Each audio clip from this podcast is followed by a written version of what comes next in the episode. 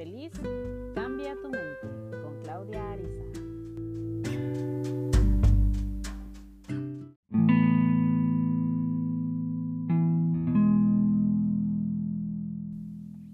Esta es la historia de un joven que solicitó un puesto gerencial en una empresa de gran tamaño. Pasó la entrevista inicial y después tuvo una junta con el director general. El director descubrió en la currícula que los logros académicos del joven eran excelentes. Le preguntó, ¿lograste obtener becas en tu escuela? A lo que el joven respondió, no. Entonces, ¿tu papá pagó tus colegiaturas? Mi papá falleció cuando yo tenía un año. Fue mi madre la que pagó las colegiaturas, respondió. ¿Dónde trabaja tu madre? Mi madre es lavandera. El director pidió al joven que le mostrara sus manos. El joven mostró un par de manos perfectamente suaves y lisas. ¿Alguna vez ayudaste a tu madre a lavar la ropa? Jamás. Mi madre siempre prefirió que yo estudiara y leyera. Además, ella lava la ropa más rápido que yo. Entonces, el director le dijo, tengo un encargo. Cuando vayas hoy a casa, limpia las manos de tu madre y ven a verme mañana. El joven sentía que tenía gran oportunidad de obtener el empleo. Cuando volvió a casa, le pidió a su madre que le dejara limpiar sus manos. Su madre se extrañó. Le dio gusto, pero con sentimientos encontrados mostró sus manos a su hijo. Lentamente el joven limpió las manos de su madre. Las lágrimas bañaron su rostro mientras lo hacía. Era la primera vez que notaba que las manos de su madre estaban muy arrugadas y llenas de moretones. Algunos le dolían tanto que su madre hacía gestos de dolor cuando él las tocaba. Esa fue la primera vez que el joven se dio cuenta de que esas manos lavaron ropa diariamente para que él pudiera ir a la escuela. Las heridas fueron el precio que ella pagó por la educación y el futuro de su hijo. Al terminar de lavar las manos, el joven silenciosamente lavó el resto de la ropa de su madre. Esa noche, madre e hijo hablaron por un largo rato. A la mañana siguiente, el joven se presentó en la oficina del director.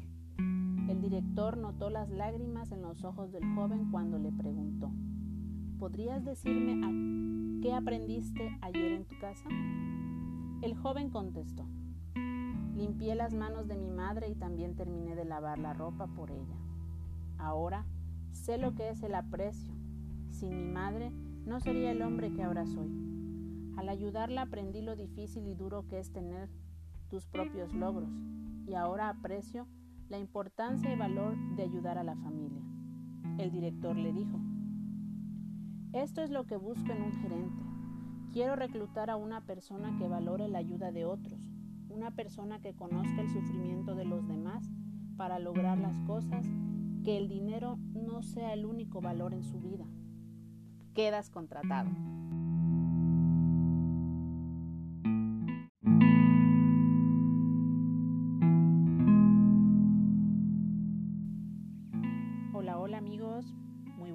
Días, buenas tardes o buenas noches en el momento en que me escuches. Y pues bueno, anteriormente escuchamos sobre la historia de un joven que solicitó un puesto gerencial en una empresa de gran prestigio y la moraleja sobre esa pequeña historia habla sobre el valor de las cosas.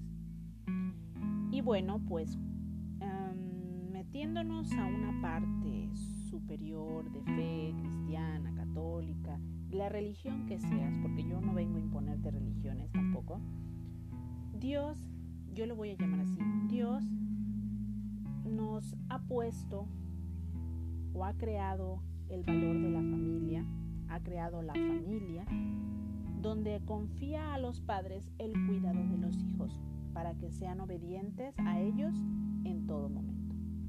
Nosotros como padres tenemos la responsabilidad de enseñar a nuestros hijos a amar y a convertirse en adultos responsables.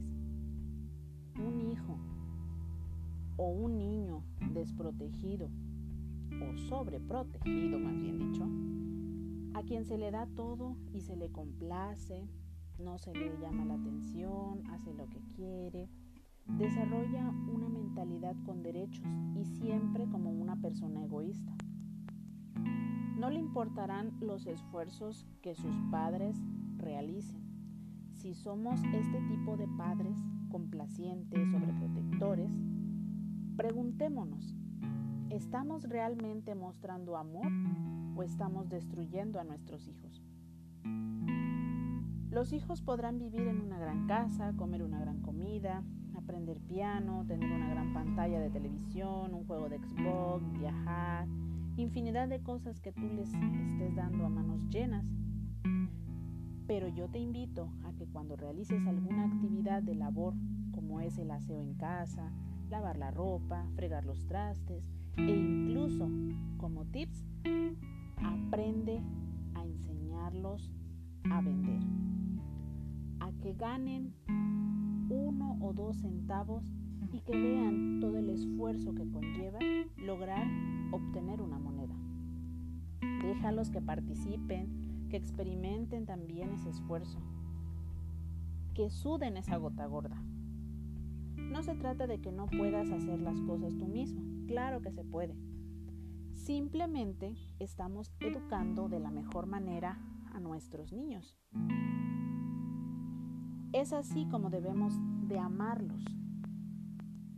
También hay que enseñar a nuestros hijos que no importa qué tan ricos seamos como padres o el por qué implementamos disciplina en ellos. No es solo castigarlos, hay que hacerlos entender. Significa también ayudarlos a comprender ciertas reglas que tiene la vida. De esta forma, les va a permitir discernir con el paso de los años lo bueno y lo malo que tiene esta vida. Algún día se mirarán al espejo y se dirán, creo que he envejecido. Creo que los papeles hoy en día se han invertido y mi padre o mi madre tenían razón. Amigos, hay que darle la importancia de enseñar y aprender a valorar todo esfuerzo que uno tiene a futuro. Experimentar dificultades no es malo, te forjan.